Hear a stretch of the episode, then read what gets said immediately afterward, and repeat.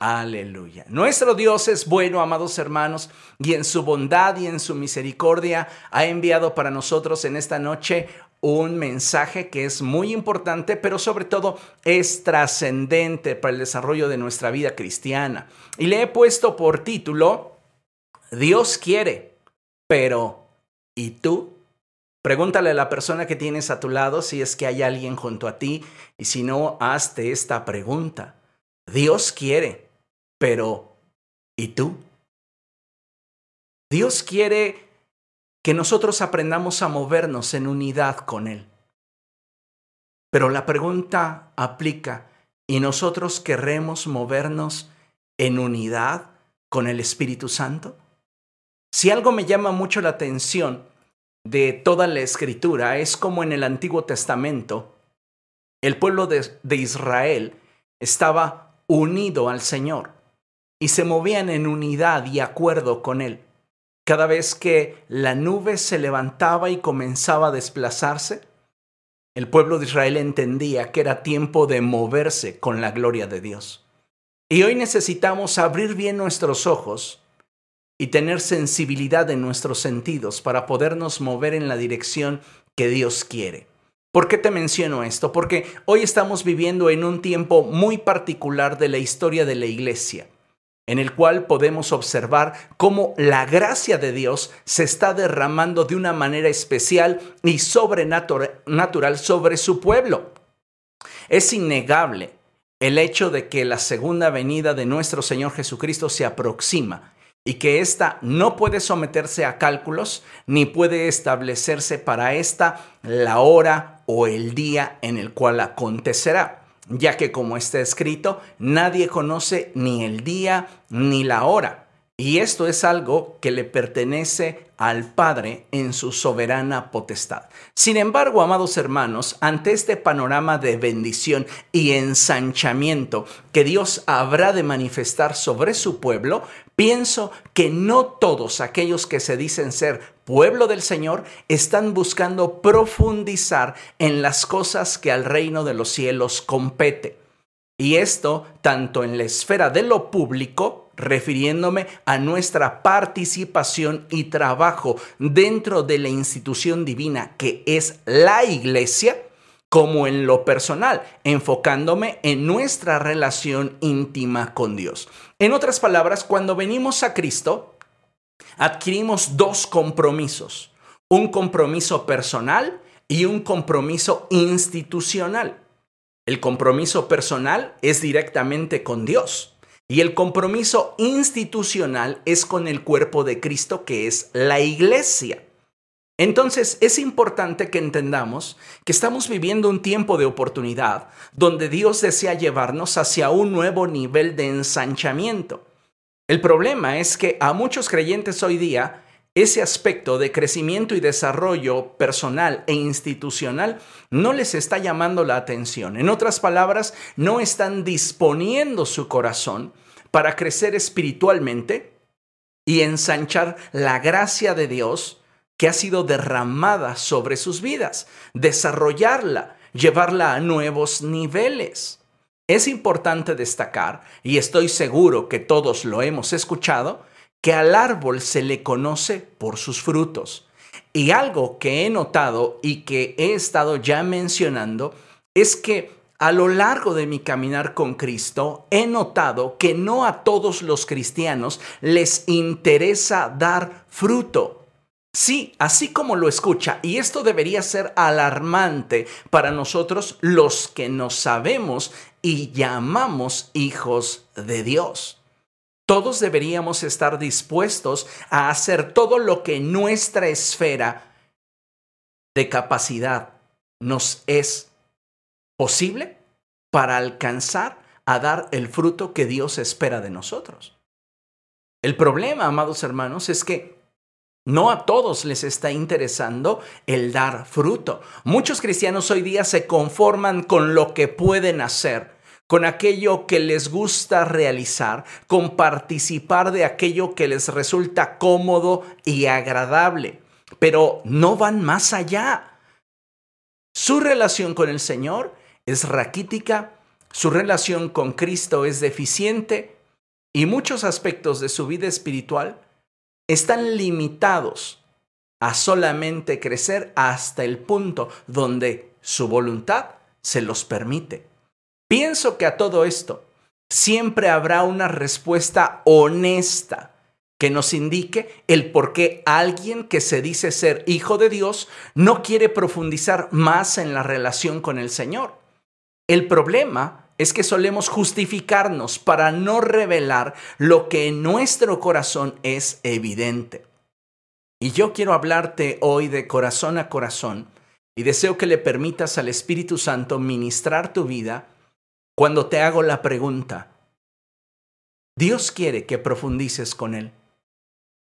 Pero, ¿y tú quieres profundizar en tu relación con Cristo? ¿Realmente quieres llevar tu relación con el Señor a un nuevo nivel? A lo largo de la historia del cristianismo vemos varios ejemplos de diferentes personajes que se quedaron en el umbral de su relación con el Señor. Y lamentablemente, no hay un testimonio favorable respecto a lo que su decisión produjo en sus vidas. Y hablamos solo por mencionar algunos de los siguientes personajes. Ponga especial atención. En el cuadro tenemos a Jesús hablando con el hombre rico. Y en la parte de abajo tenemos a un personaje que destaca en el Nuevo Testamento, específicamente en el libro de los Hechos, por ser un hombre que le responde al mensaje del apóstol Pablo y a la convicción que el Espíritu Santo está produciendo en su corazón, por poco y me persuades de volverme cristiano. Como conocemos la historia y sabemos que el hombre rico se acercó a Jesús y le dijo, Maestro bueno, Jesús le dijo, ¿por qué me llamas bueno? No hay uno solo bueno, sino Dios. Y éste le preguntó, ¿qué debo de hacer para heredar la vida eterna? Jesús le dice, debes de guardar los mandamientos. Y comienza el Señor a mencionarle algunos mandamientos que terminan en una conclusión, porque toda la ley y los profetas penden de dos mandamientos. Amarás al Señor tu Dios con toda tu alma, con toda tu mente, con todas tus fuerzas. Y el segundo mandamiento que es igual de importante y es el de amarás a tu prójimo como a ti mismo. Ese hombre quiso de alguna manera impresionar a Jesús y le respondió, todo esto lo he guardado desde mi juventud. Entonces Jesús, mirando en lo más profundo de su corazón, le dijo, una cosa te falta. Anda, vende todo lo que tienes y luego tendrás tesoros conmigo en el cielo. Jesús está viendo que el corazón de este hombre está atado a los deseos de este mundo, a las riquezas, a la abundancia, a los placeres. Y Jesús desea que Él se mueva de nivel, invitándolo a una relación más profunda y dependiente de Dios. Pero este hombre, al escuchar la demanda de Cristo, frustrado, incómodo, comenzó a alejarse de Jesús. ¿Cuántos cristianos hoy están actuando como el hombre rico o como el rey Agripa? Por poco y me persuades a involucrarme más con Jesús. Jesús está invitando al hombre rico a participar del ministerio. Y el hombre rico le dice, no, no quiero, ahorita no, joven. Pablo está compartiéndole el mensaje del Evangelio al rey Agripa y el rey Agripa dice, se escucha muy bien, estoy de acuerdo con lo que dices, pero por poco y me persuades para ir hacia un nivel de relación más profundo. Hoy día muchos cristianos se están quedando en ese umbral. Y tal y como lo expresa la imagen, cuando hablamos de seguir a Jesús, hablamos de llevar nuestra relación con Él a niveles más profundos de intimidad y servicio. Lamentablemente, no todos están interesados en lograrlo.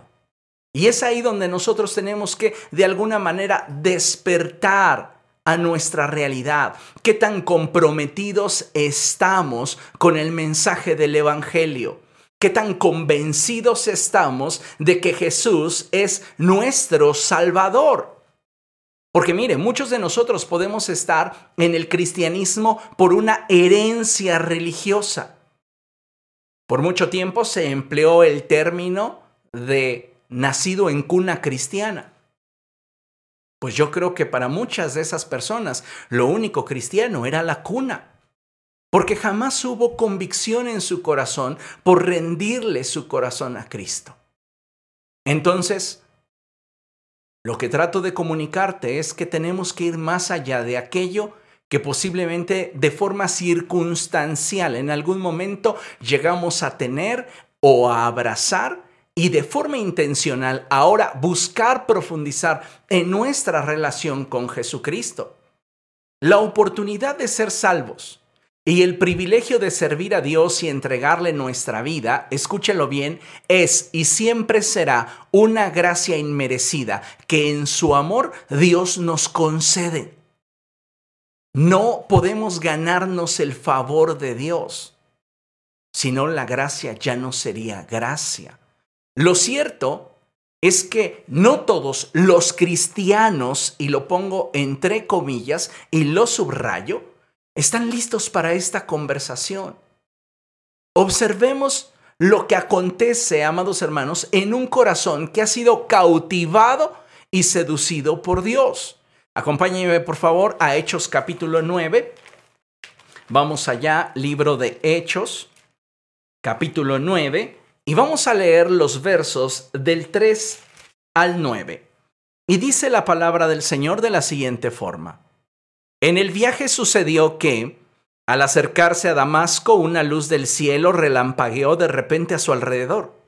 Él cayó al suelo y oyó una voz que le decía, Saulo, Saulo, ¿por qué me persigues? ¿Quién eres, Señor? preguntó. Yo soy Jesús, a quien tú persigues, le contestó la voz. Levántate y entra en la ciudad que allí se te dirá lo que tienes que hacer. Los hombres que viajaban con Saulo se detuvieron atónitos, porque oían la voz, pero no veían a nadie. Saulo se levantó del suelo, pero cuando abrió los ojos no podía ver. Así que lo tomaron de la mano y lo llevaron a Damasco. Estuvo ciego tres días sin comer ni beber nada. Saulo ha tenido un encuentro con Jesucristo porque Jesús salió a su encuentro camino a Damasco y el impacto que Jesús produjo en el corazón de Saulo transformó su vida a partir de ese momento. Saulo era un hombre entendido en la ley de Moisés. Y lo que Saulo proclama después de saberse y hallarse ciego, es la misericordia de Dios a través de un ayuno. Saulo sabía que Dios tendría misericordia de aquel que quisiera tenerla. Y él comenzó a emplear todo aquello que en su mente estaba respecto de la revelación que tenía de Dios, buscando del Señor misericordia. Paralelamente, el Señor Jesucristo se manifiesta a Ananías y le dice que vaya a orar por Saulo. Pero lo que más me llama la atención es la forma en la cual ese encuentro con Jesús transformó la vida de Saulo para el resto de sus días. Hoy encontramos dentro de la iglesia cantidad de cristianos, lo vuelvo a poner entre comillas y lo subrayo, que no han tenido un verdadero encuentro con Jesucristo en sus vidas. Han participado de una religión, han participado de ciertas actividades que les hacen sentir cómodos, les hacen sentir bien, pero no hay un mayor compromiso de vida en relación a Jesús. Otro ejemplo que me gustaría mencionarte de cómo es que reacciona un corazón cuando ha sido seducido por Dios, lo encontramos también en el libro de Hechos. Vamos a Hechos capítulo 2. Libro de Hechos capítulo 2 y vamos a leer del verso 38 al verso 42. Y dice así la palabra de nuestro Señor. arrepiéntanse y bautícese cada uno de ustedes en el nombre de Jesucristo para perdón de sus pecados, les contestó Pedro, y recibirán el don del Espíritu Santo. En efecto, la promesa es para ustedes, para sus hijos y para todos los extranjeros, es decir, para todos aquellos a quienes el Señor nuestro Dios quiera llamar. Y con muchas otras razones los exhortaba insistentemente, sálvense de esta generación perversa. Escuche con atención. Así pues, los que recibieron su mensaje fueron bautizados y aquel día se unieron a la iglesia unas tres mil personas. Este es el primer sermón del apóstol Pedro. Ahora, hace unos minutos antes de este sermón, los intelectuales los reconocen como gente de vulgo, como gente sin preparación, como gente sin una formación teológica Pablo era un erudito si lo comparamos con Pedro. Recuerde que el apóstol Pablo aprendió de la ley a los pies del rabino Gamaliel. Entonces Pablo tenía todo un conocimiento vasto y profundo respecto de la ley de Dios. Mientras que Pedro había sido formado más en una educación que se transmitía de padres a hijos entendiendo que muy probablemente, definitivamente, el conocimiento de Pedro pues no alcanzaba el nivel del que contaba Saulo, que también es Pablo. Pero en su primer sermón, el Espíritu Santo habla a través del apóstol Pedro y produce convicción en tres mil personas para arrepentirse, para bautizarse y para seguir a Cristo con todo su corazón. En el segundo sermón del apóstol Pedro, este se da después de haber sanado al cojo que estaba pidiendo limosna afuera del templo, afuera de la puerta llamada la Hermosa. Y dice la escritura que en esa ocasión fueron salvos cinco mil personas. Entonces, de un momento a otro, en un espacio de tiempo muy pequeño, estamos viendo cómo la iglesia crece exponencialmente de cerca de 120 fieles que esperaban la promesa del Padre en el aposento alto a más de 8 mil personas. Y esas 8 mil personas, con convicción de pecado, con la determinación a obedecer a Dios, lo pongo en mayúsculas y negritas, y con una firme fe en quién es Jesucristo.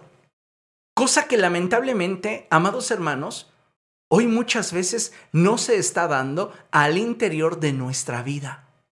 Dudamos de quién es Jesús, dudamos muchas veces de cuál es nuestro grado de compromiso para con Él, titubeamos en el hecho de poder consagrar nuestra vida a Él o no, y finalmente yo me pregunto, pues ¿en quién hemos creído? Si realmente Cristo no es nuestro Salvador, no tengo esperanzas de que llegue a ser nuestro Señor. Muchas veces como hijos de Dios, valoramos tanto nuestra comodidad y nuestra área de confort, donde no nos negamos a participar de una religión, Escuche, pero evadimos el establecer una relación. No nos negamos a participar de una religión, pero evadimos el participar de una relación. Y esto está descubriendo nuestro corazón, nos guste o no. Entonces es interesante que tengamos en consideración esto, porque si tú estás participando de una actividad dentro de la iglesia, qué bueno.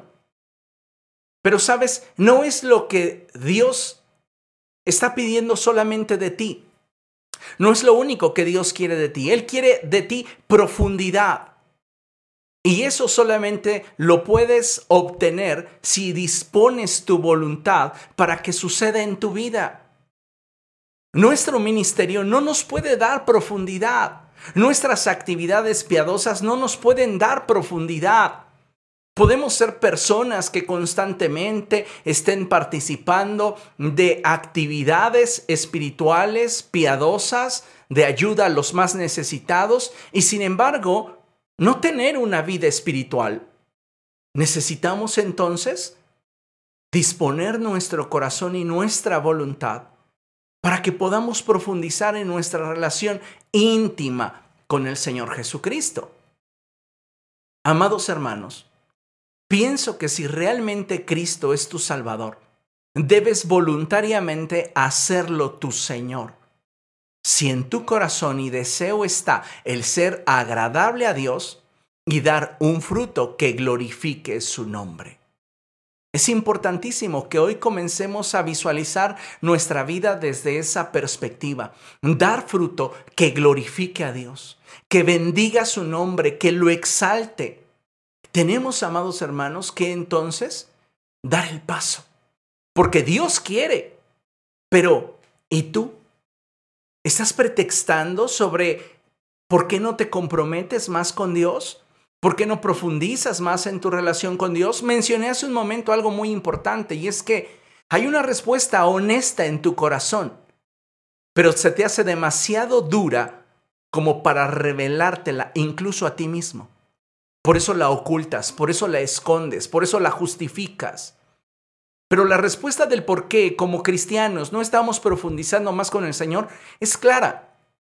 Y Dios la conoce. Y tú la sabes. Pero muchas veces esa respuesta pudiera de alguna manera autodecepcionarnos. Y no es algo que querramos, porque eso va a producir en nosotros incomodidad. Entonces, lo que hacemos es justificar en diferentes formas, en diferentes situaciones, el por qué no estamos comprometiéndonos más con el Señor. En la Biblia, amados hermanos, uno de mis pasajes preferidos desde que era niño es el libro de Ezequiel. El libro de Ezequiel me encantó, me cautivó desde que yo era niño. Recuerdo haberlo leído una y otra y otra vez. Me encantaba el libro de Ezequiel. Pero uno de los pasajes preferidos de tu servidor es Ezequiel capítulo 47.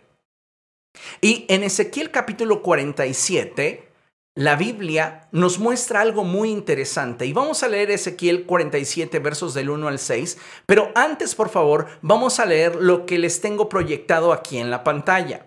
Y dice así, para muchos creyentes es relativamente cómodo permanecer a la orilla del propósito de Dios para su vida, donde el compromiso y el esfuerzo no son significativos. Sin embargo, Dios desea que emprendamos la aventura de caminar con Él y que seamos fieles y constantes, moviéndonos en acuerdo con su espíritu, confiando que todo cuanto de nosotros invirtamos en su reino, nos producirá una riqueza futura que vale más que todos los tesoros del mundo. Ahora, la pregunta obligada es si tú realmente crees esto. ¿Crees realmente que invertir tu vida en el reino de los cielos es la mejor inversión que podrías hacer? Porque para muchos cristianos hoy día la respuesta es no. Y fíjate, paradójicamente, decimos que nuestro tesoro, nuestra riqueza está en Cristo, pero no estamos dispuestos a invertirnos en Él. Para muchos cristianos, es mucho más importante lo que en esta vida temporal, pasajera y superflua puedan obtener, aun cuando ellos tengan que aplazar o desechar el propósito para el cual fueron creados. Acompáñeme por favor a la cita que le mencioné, Ezequiel capítulo 47. Vamos allá, libro del profeta Ezequiel, capítulo 47. Y vamos a darle lectura del verso 1 al verso 6. Y dice la palabra del Señor así. El hombre me trajo de vuelta a la entrada del templo y vi que brotaba agua por debajo del umbral en dirección al oriente, que es hacia donde da la fachada del templo. El agua corría por la parte baja del lado derecho del templo, al sur del altar. Luego el hombre me sacó por la puerta del norte y me hizo dar la vuelta por afuera hasta la puerta exterior que mira hacia el oriente, y vi que las aguas fluían del lado sur. El hombre salió hacia el oriente con una cuerda en la mano, midió 500 metros y me hizo cruzar el agua, la cual me llegaba a los tobillos. Luego midió otros 500 metros y me hizo cruzar el agua, que ahora me llegaba a las rodillas. Midió otros 500 metros y me hizo cruzar el agua que esta vez me llegaba a la cintura. Midió otros 500 metros, pero la corriente se había convertido ya en un río que yo no podía cruzar. Había crecido tanto que solo se podía cruzar a nado. Entonces me preguntó, ¿lo has visto, hijo de hombre? ¿Lo has visto, hijo de hombre? ¿Entiendes lo que estoy tratando de comunicarte, hijo de hombre? Dios está hablando a nuestro corazón de una y de diferentes maneras. Y lo que podemos ver en este relato es que Dios desea que profundicemos en nuestra relación con Él. No basta con simplemente participar de lejos, estar a la distancia del mover de Dios. Necesitamos involucrarnos al punto en el cual dependamos del Señor para aquello que Él quiere que nosotros hagamos. Déjame decirte que la gran mayoría de personas quieren las cosas gratis, sí, así como lo escuchas gratis. La gente se emociona cuando ve una publicación y lee las palabras regalo, dono, obsequio, doy en adopción. De inmediato a la gente le aparece como un letrero en frente a sus ojos que dice gratis y hasta le crece su vista. Y sabes, la mayoría de las personas hoy día quieren las cosas gratis. Y cuando algo les representa algún tipo de costo, prefieren renunciar a aquello que esforzarse por alcanzar lo que les podría beneficiar de una forma genuina, de una forma real. Las personas prefieren muchas veces y tienen que pagar un costo renunciar a eso. No, mejor no. Un ejemplo. Usted pone un anuncio y ofrezco un par de tenis casi regalados.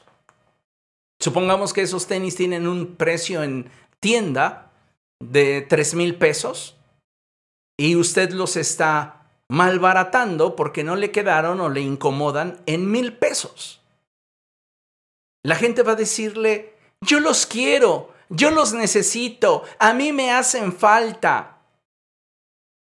Pero cuando usted les notifique que para obtenerlos tendrán que pagar un costo, es cuando entonces se desaniman, tal como sucedió con el hombre rico y con el rey Agripa. Porque a muchas personas les llama la atención el Evangelio.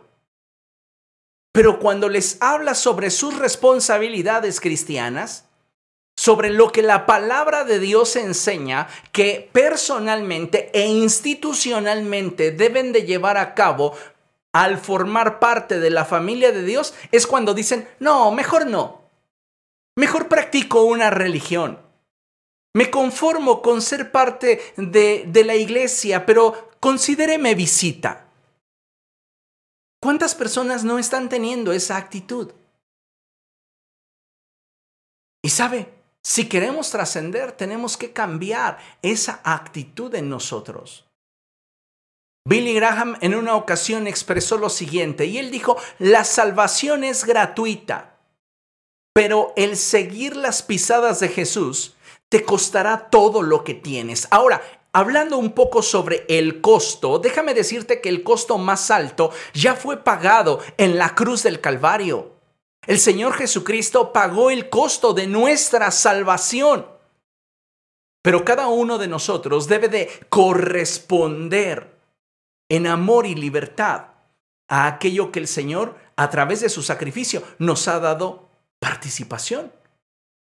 Aquello de lo cual nos ha hecho partícipes. Y es aquí donde surge la pregunta nuevamente. Si Dios quiere que cada uno de nosotros se mueva hacia aguas más profundas, ¿por qué hay cristianos que no desean comprometerse más con Dios? Siendo honestos, ¿a qué edad usted tomó la decisión de seguir fielmente a Jesús? No haga el cálculo desde el momento en el cual hizo una oración que ni creyó ni sintió. No, en el momento en el cual le cayó el 20 y dijo, quiero entregarle mi vida a Jesús y quiero hacer con mi vida todo lo que Jesús me pida que haga. Donde usted estuvo dispuesto a pagar el costo.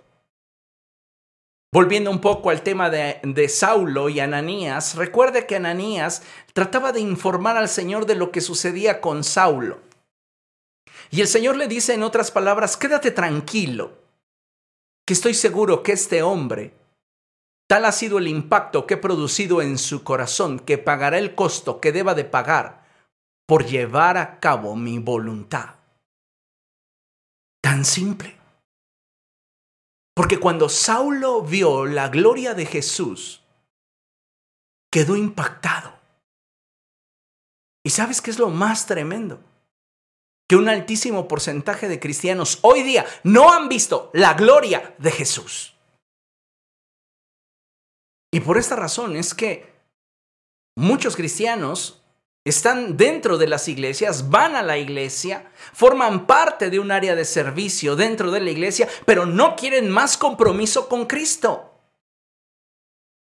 Se me figura su conducta como la de aquellas personas que viven en unión libre y que han decidido establecer una relación y llega el momento en el cual a él o a ella comienza a surgir el deseo de los hijos, y le dice, ¿sabes qué? Me gustaría que comenzáramos a planificar nuestro hijo, nuestra hija. Y la contraparte empieza como a sudar frío, ¿no? Y a decir, no, pero yo no quiero hijos, yo no, yo no quiero más compromiso, no, no, por favor, yo no quiero. Y a veces así sucede, sucede. Parece que Cristo está marcándonos un paso más acelerado, más rápido, y nosotros estamos deteniéndonos y diciendo, no, no, no, pero es que yo no quiero tanto compromiso. O sea, sí te puedo servir cantando el domingo, pero eh, espérate, o sea, eh, a mí me gusta cantar y, si no lo hiciera en la iglesia, igual lo hago en el, en el bar que tiene karaoke cerca de mi casa o me voy a, a cantar a algún lugar de mala muerte, pero, o sea, Señor, por favor, estoy cantando en tu iglesia, pero pues porque sabes que me gusta cantar. ¿Me explico? O sea, hay una enorme cantidad de personas que puede ser que estén participando de un área de servicio dentro de sus iglesias porque les resulta cómodo, porque les resulta agradable, porque de alguna manera es lo que pueden y quieren hacer por Jesús. Pero no están a un grado comprometidos donde estén dispuestos a renunciar a todo por causa de Él. Y es ahí donde deberíamos cuestionarnos, bueno, pues, ¿realmente hemos creído en Jesús? ¿O solo estamos utilizando a Jesús como un pretexto para hacer lo que nosotros queremos y a nosotros nos gusta? Considere lo siguiente. ¿Qué nos está impidiendo ir a más con el Señor? Recuerde que cuando venimos a Él mencioné que adquirimos dos compromisos, un compromiso personal y un compromiso institucional. El primero es directo con Cristo, el segundo es con el cuerpo de Cristo que es la iglesia. Hay muchos cristianos que dicen, yo tengo compromiso con Dios, sí, ahorita lo vamos a ver, a ver si es verdad, pero no con la iglesia, no con los hombres. Entonces, no estás realmente comprometido con el Señor. Porque cuando tú adquieres un compromiso con una persona, o en este caso, determinas comprometerte con Dios, tú aceptas sus condiciones. Y en este sentido, la palabra de Dios nos enseña que tenemos responsabilidades institucionales y obligaciones personales. Ahora bien, vayamos hacia la lámina. ¿Qué nos está impidiendo ir a más con el Señor dentro de nuestras responsabilidades personales u obligaciones personales? Tenemos el mantener nuestro nivel de devoción y pasión, así como de adoración, en un punto alto para con Dios. ¿Cómo está tu devoción por Cristo? ¿Cómo está tu pasión por el Señor? ¿Día a día experimentas el fuego del primer amor por Cristo? o nuestra relación se ha vuelto frágil, fría, indiferente, vacía. Amados hermanos, somos responsables de mantener el fuego ardiendo en el altar de nuestro corazón. La palabra de Dios dice, el fuego no debe de apagarse. Y nadie es responsable de que ese fuego se mantenga ardiendo como lo eres tú. ¿Cómo, ¿Cómo andamos en el área de la devoción? ¿Cómo andamos en el área de la consagración? Estamos hablando de obligaciones y responsabilidades personales. Yo no soy responsable de qué tanto tú te consagres a Dios, pero sí soy responsable ante Dios de qué tanto me consagro yo. Y eso aplica para todos nosotros, de forma individual. Tu compromiso personal directamente con Cristo tiene que ver con tu pasión por Él, tu adoración por Él, tu devoción a Él. Y tiene también que ver con tu grado de consagración. También mencionó la santificación. Tú determinas qué grado de santificación hay en tu vida. Nadie puede venir y obligarte a ser santo. Tú determinas el grado de santificación que hay en tu vida. Nadie más. Tu nivel de oración. ¿Qué tan bien oras? ¿Sabes que es evidente cuando oramos? ¿Qué tanto lo practicamos? Porque la oración es parte de una disciplina.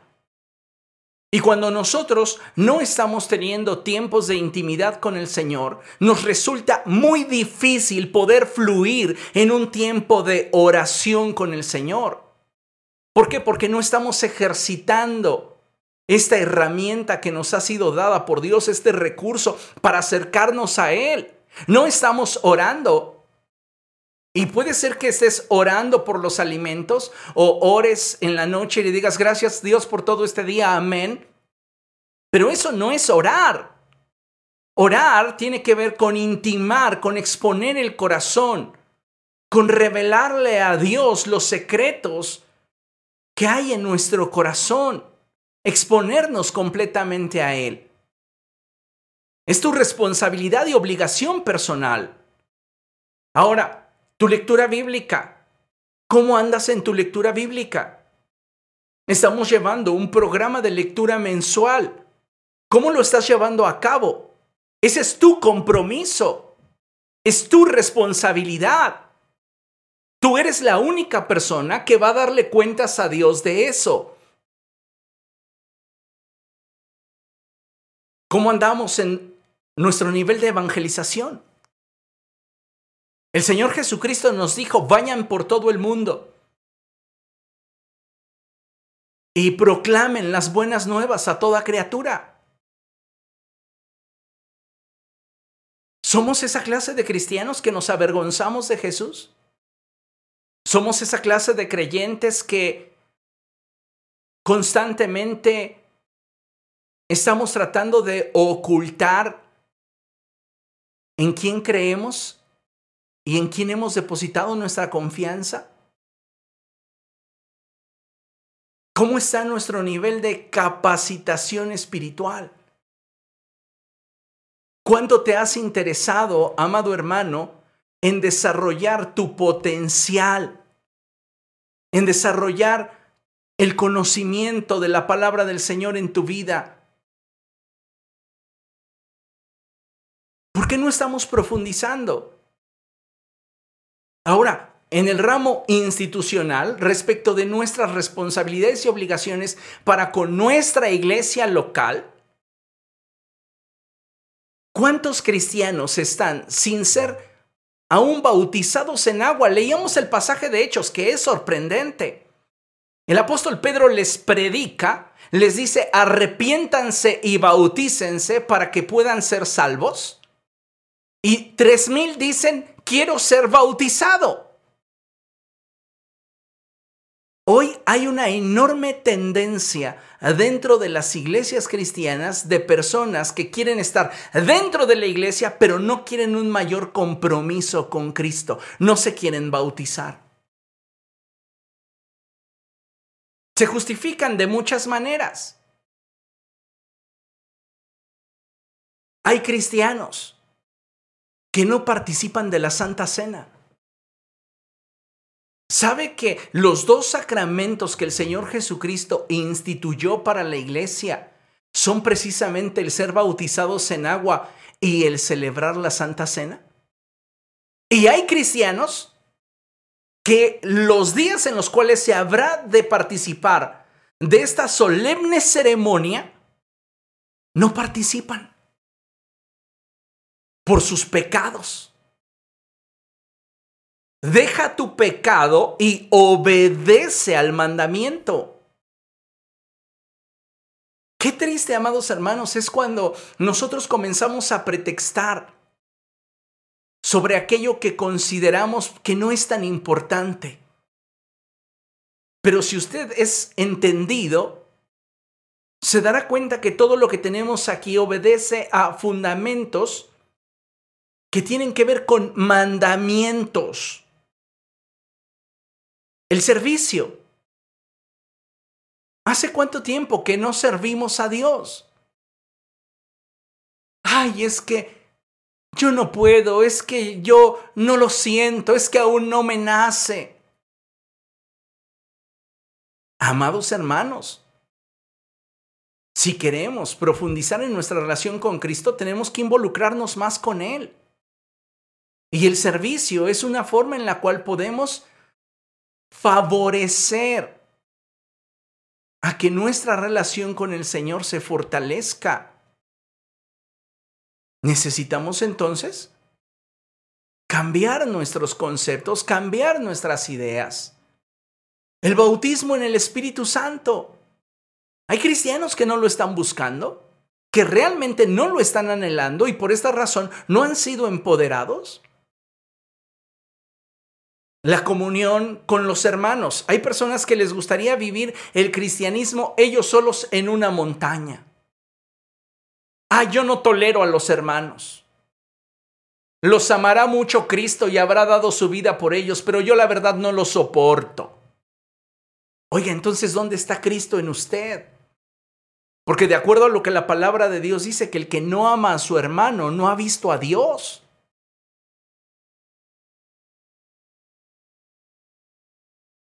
¿Cómo andamos en nuestra mayordomía?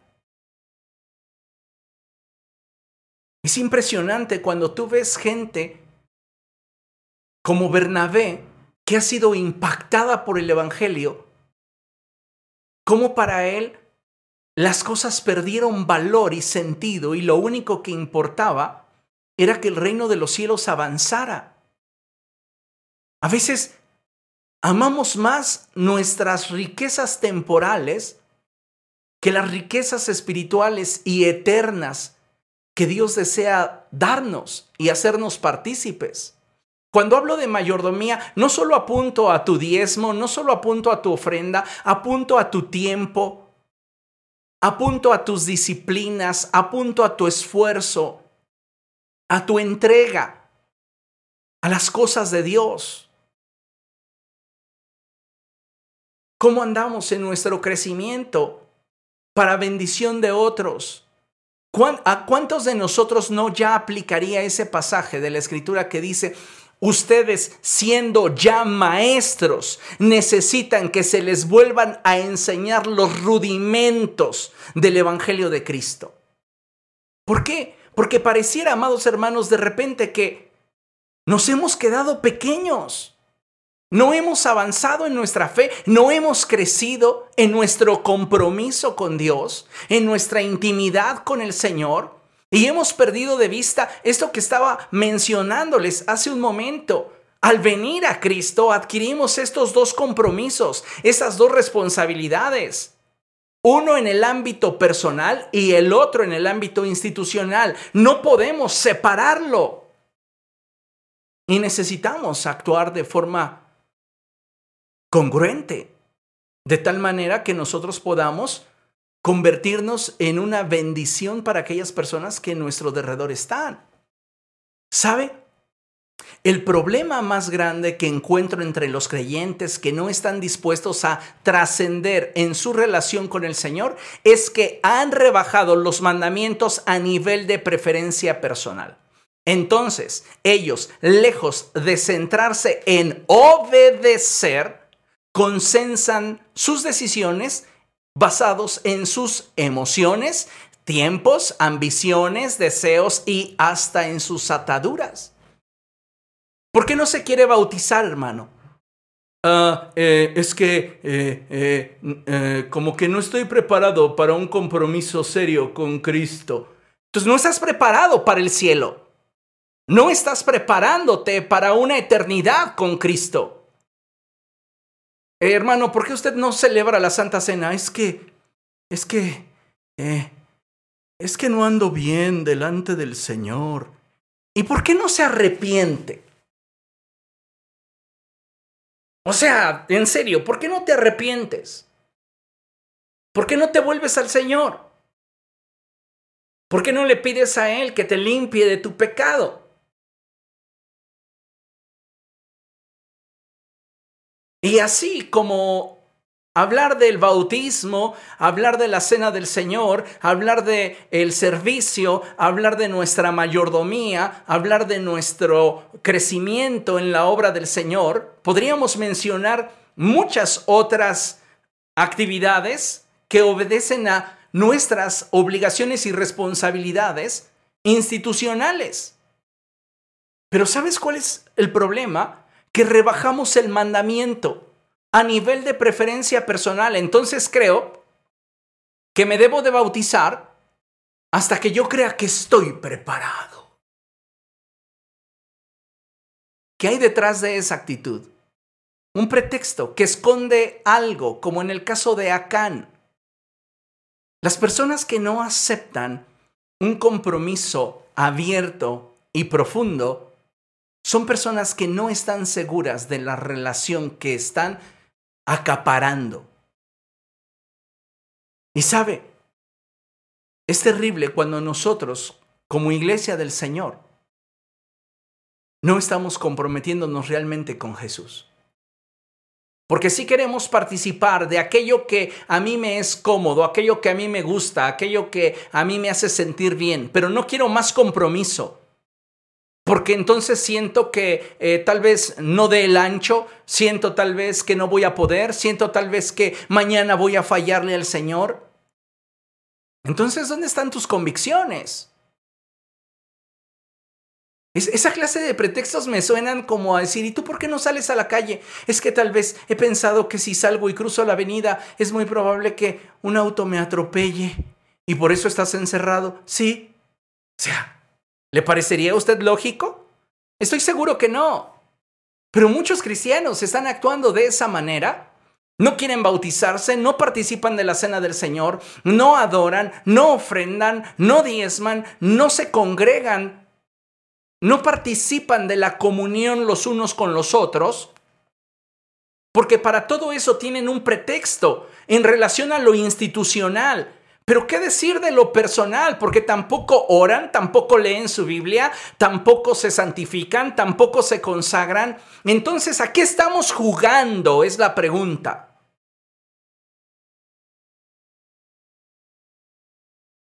El Señor quiere que nos movamos en un nivel de mayor profundidad.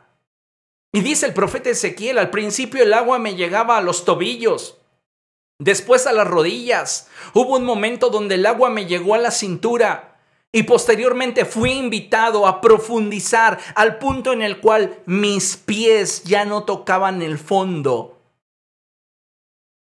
Y es ahí donde Dios te quiere llevar, donde solamente dependas de Él, donde solamente te muevas con Él. Pero para muchos es muy fácil estar a la orilla, donde apenas las plantas de sus pies se remojen. ¡Ay, estoy participando de lo que Dios quiere hacer en mi generación! Por favor, si no hay un compromiso absoluto, si no hay un compromiso real y verdadero, nosotros no estamos realmente participando del reino de los cielos y su extendimiento en nuestra generación. Puede ser que tu arte o tu actividad o tu servicio pueda beneficiar a algunos otros. Pero si no parte o no surge de un amor genuino y un compromiso real por Cristo y con Cristo, no te está dejando nada, salvo una actividad más dentro de tu agenda. Déjeme decirle que muchas personas lejos de centrarse en obedecer, consensan para ver si tienen el ánimo, la voluntad, las ganas, el tiempo y el deseo de hacer aquello que Dios les pidió. No son personas que obedezcan inmediatamente. Se parece mucho a aquella enseñanza que el Señor Jesucristo nos dejó donde Él habló del Padre y sus dos hijos. Al primero le dijo, Hijo, quiero que vayas a trabajar a mi viña. Y contestó y dijo, No quiero ir. Pero después reflexionando se arrepintió y fue a trabajar en la viña de su padre. Le dijo al segundo, Hijo, quiero que vayas a trabajar en mi viña. Le dijo, Sí, Señor. Y no fue. Jesús preguntó, ¿cuál de los dos hizo la voluntad de su Padre?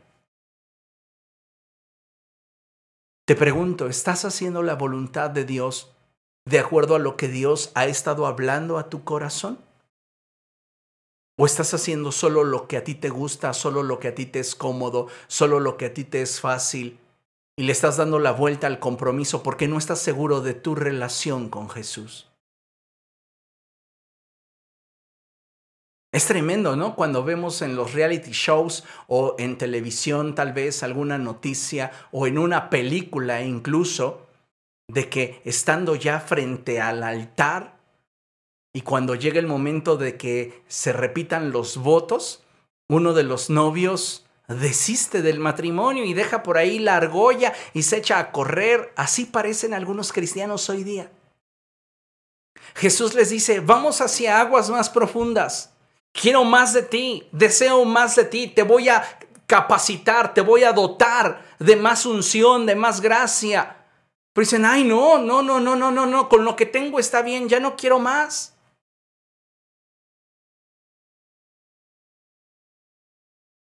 Cuando nosotros nos rehusamos a obedecer a Dios, degradamos y corrompemos la imagen de Dios en nuestra mente y limitamos nuestro actuar a lo que podemos en lugar de lo que debemos.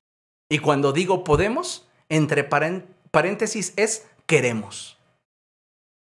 Porque cuando no está en tu corazón obedecer a Dios, entonces le ofreces lo que puedes, que es lo que quieres. Y eso muchas veces dista de lo que realmente puedes darle a Dios, pero no quieres. Escucha esto. Siempre que sustituyas lo que Dios te pide por lo que tú puedes, o mejor dicho, quieres darle, estarás ofreciéndole algo de lo que Él no es digno, limitando tu crecimiento espiritual y relación con Él, proyectando ante sus ojos tu falta de amor y compromiso por Él. Piensa, ¿tú crees que Dios no se ha dado cuenta que no estás realmente comprometido con Él? Nuestra conciencia se calma, se tranquiliza en la medida que nosotros hacemos lo que nos gusta, lo que nos parece que es eh, importante, pero que no requiera tanto de nosotros. Pero no es todo lo que Dios te pidió. Y de esta manera estamos deshonrándole. Considere lo siguiente, amado hermano. Aún hoy día hay creyentes que son capaces de participar del culto al Señor, pero sin poder profundizar debido a que la condición de su corazón delante de Dios se los impide. Sí, están dentro de la iglesia, sí están dentro de diferentes áreas de servicio, pero no pueden profundizar porque su corazón se los está impidiendo. Y vean lo que dice la palabra del Señor allí en Mateo capítulo 28. Vamos allá, Mateo capítulo 28. Y vamos a leer el verso 16 y el verso 17. Mateo 28, verso 16 y 17, y dice la escritura de la siguiente forma. Los once discípulos fueron a Galilea, a la montaña que Jesús les había indicado. Cuando lo vieron, lo adoraron, pero algunos dudaban. ¿Recuerda usted que en el libro de los Hechos nos dice que el Señor Jesucristo estuvo apareciéndose a sus discípulos por espacio de 40 días y durante ese periodo les estuvo hablando acerca del reino de los cielos y dando pruebas fehacientes de que Él era? Pues en este punto final, ya cuando Cristo va a ascender a la gloria, hay gente participando de esa atmósfera espiritual, hay gente participando de ese ambiente espiritual, si me lo permites, de esa gloria espiritual, pero están dudando en su corazón, no pueden profundizar porque su corazón no se los permite. Y, amados hermanos, es que necesitamos entender que como seres humanos nos comprometemos e involucramos en una relación natural y espiritual hasta donde el corazón nos lo permite. Y por esta razón es que me atrevo a decir que aún hoy día hay creyentes que son capaces de participar del culto al Señor, pero sin poder profundizar debido a que la condición de su corazón delante de Dios se los impide. Tienen ataduras tienen situaciones en su interior que no han definido en su vida y por esta razón es que no pueden profundizar más con el Señor. Necesitamos entender esta verdad si lo que queremos es ir hacia aguas más profundas con el Señor. ¿Qué está impidiéndote que profundices más con Cristo en tus compromisos y responsabilidades personales e institucionales? ¿Qué es lo que te impide avanzar más en tu relación con el Señor? Considerando lo anterior, amados hermanos, considero firmemente que detrás de los pretextos que podríamos mencionar para no caminar con Jesús, solo hay tres categorías en las que nuestra falta de profundidad podría entenderse. Y de acuerdo a lo que la palabra del Señor enseña, déjame mostrarte la siguiente lámina. En la primera epístola del apóstol Juan, en el capítulo 2, versos del 15 al 17, en la traducción, nueva traducción viviente, la escritura dice lo siguiente, no amen a este mundo, ni las cosas que les ofrece, porque cuando aman al mundo no tienen el amor del Padre en ustedes, pues el mundo Escuche, número uno, solo ofrece un intenso deseo por el placer físico. Dos, un deseo insaciable por todo lo que vemos. Y tres, el orgullo de nuestros logros y posesiones. Si tú no estás profundizando más en tu relación con Cristo, deja de pretextar y tratar de justificar las carencias que hay en tu corazón y comienza a reconocer con honestidad que no amas al Señor tanto como deberías amarlo.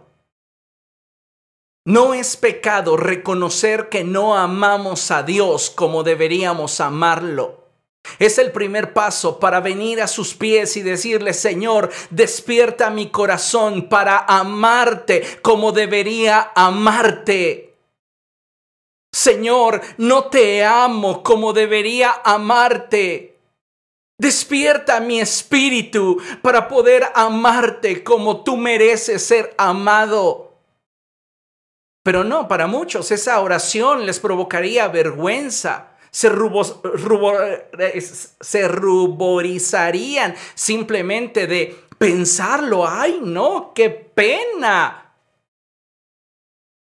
Pero lo expresan con acciones.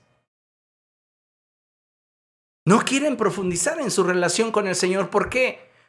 Porque hay algo que está impidiéndoles llevar esa relación al siguiente nivel.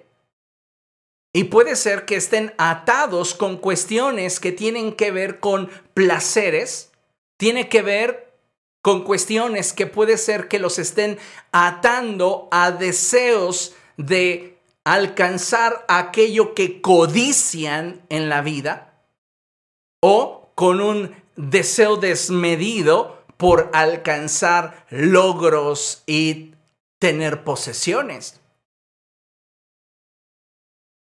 Podríamos entrar a una enorme eh, descripción de situaciones que te impiden poder acercarte a Dios y profundizar en una relación con Él, pero lo considero innecesario. Básicamente todo aquello que puede impedirnos profundizar en el Señor recae en una de esas tres categorías. El deseo de la carne, el deseo de los ojos y la vanagloria de esta vida. ¿Qué es lo que a ti te está impidiendo tener más de Jesús? Creo que es importante que lo consideremos, porque no basta simplemente con servir o participar de una actividad piadosa si no partimos de profundizar en nuestra relación personal con Jesús. Creo firmemente, amados hermanos, que necesitamos aprovechar este tiempo de gracia en el cual el favor de Dios se está manifestando de una forma especial sobre su pueblo para ir hacia aguas más profundas. Interésate en dar fruto. Interésate en que el propósito de Dios se cumpla en tu vida. Esfuérzate porque seas hallado como un obrero que ha sido aprobado por Dios y que no tiene nada de qué avergonzarse. Si a ti te está impidiendo profundizar en tu relación con Dios, situaciones personales que te atan, pídele al Señor que te haga libre de esas ataduras. Y toma un firme compromiso por buscar agradar a Dios en tu vida. Tenemos, amados hermanos, que responder a la iniciativa del cielo. Dios quiere. Y Él quiere que profundicemos en nuestra relación con Él y vayamos a un nuevo nivel. Pero, ¿y tú? ¿Tú quieres? ¿Tú quieres realmente profundizar en una relación más íntima, más profunda con el Señor? A veces con nuestros labios decimos sí,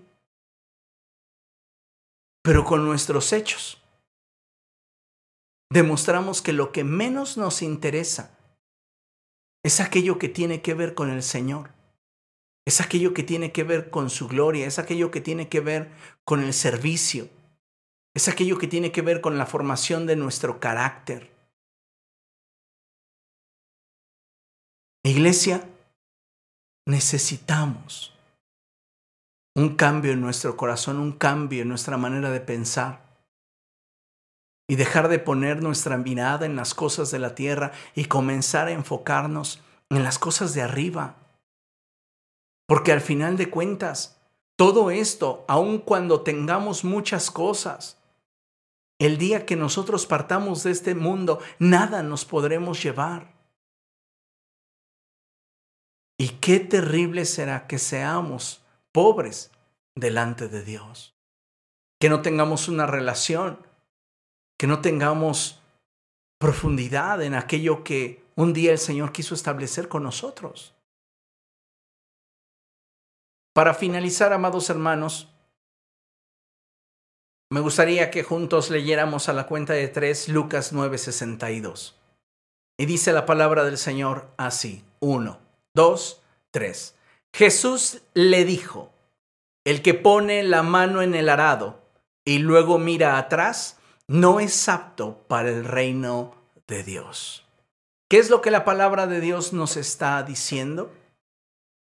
Que si nosotros hemos puesto las manos en el arado y titubeamos para avanzar en la dirección y al ritmo del reino de los cielos, no tenemos el grado de madurez que se requiere para que el propósito de Dios se cumpla en nosotros.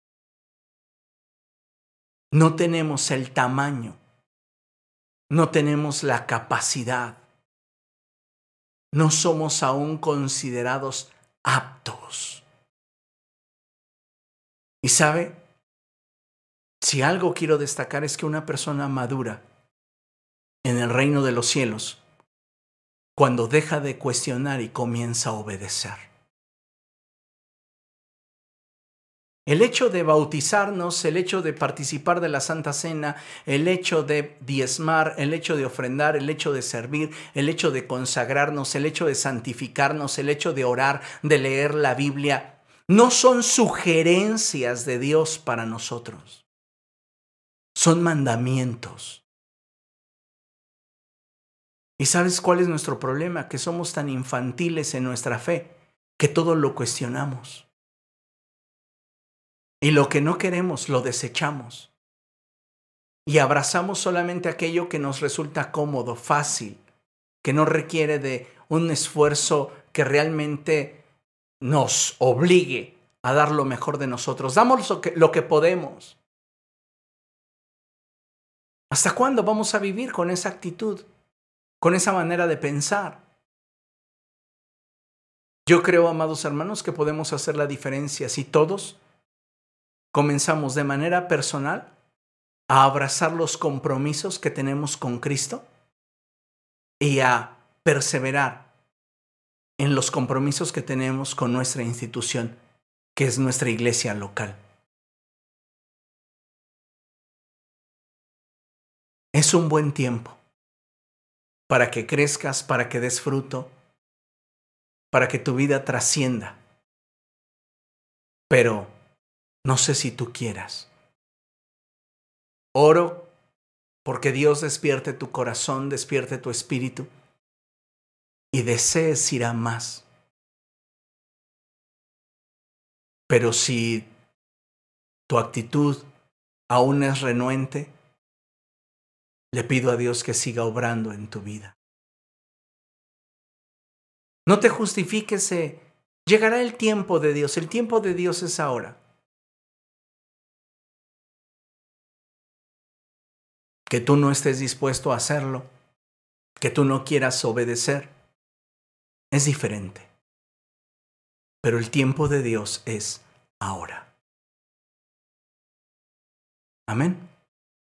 Bien, vamos a orar, amados hermanos, y vamos a pedirle al Señor que Él esté ministrando a los corazones y que su palabra produzca fruto en nosotros. Que realmente podamos movernos a un nuevo nivel y que su favor en nuestra vida sea de gran bendición para aquellos que nos rodeen.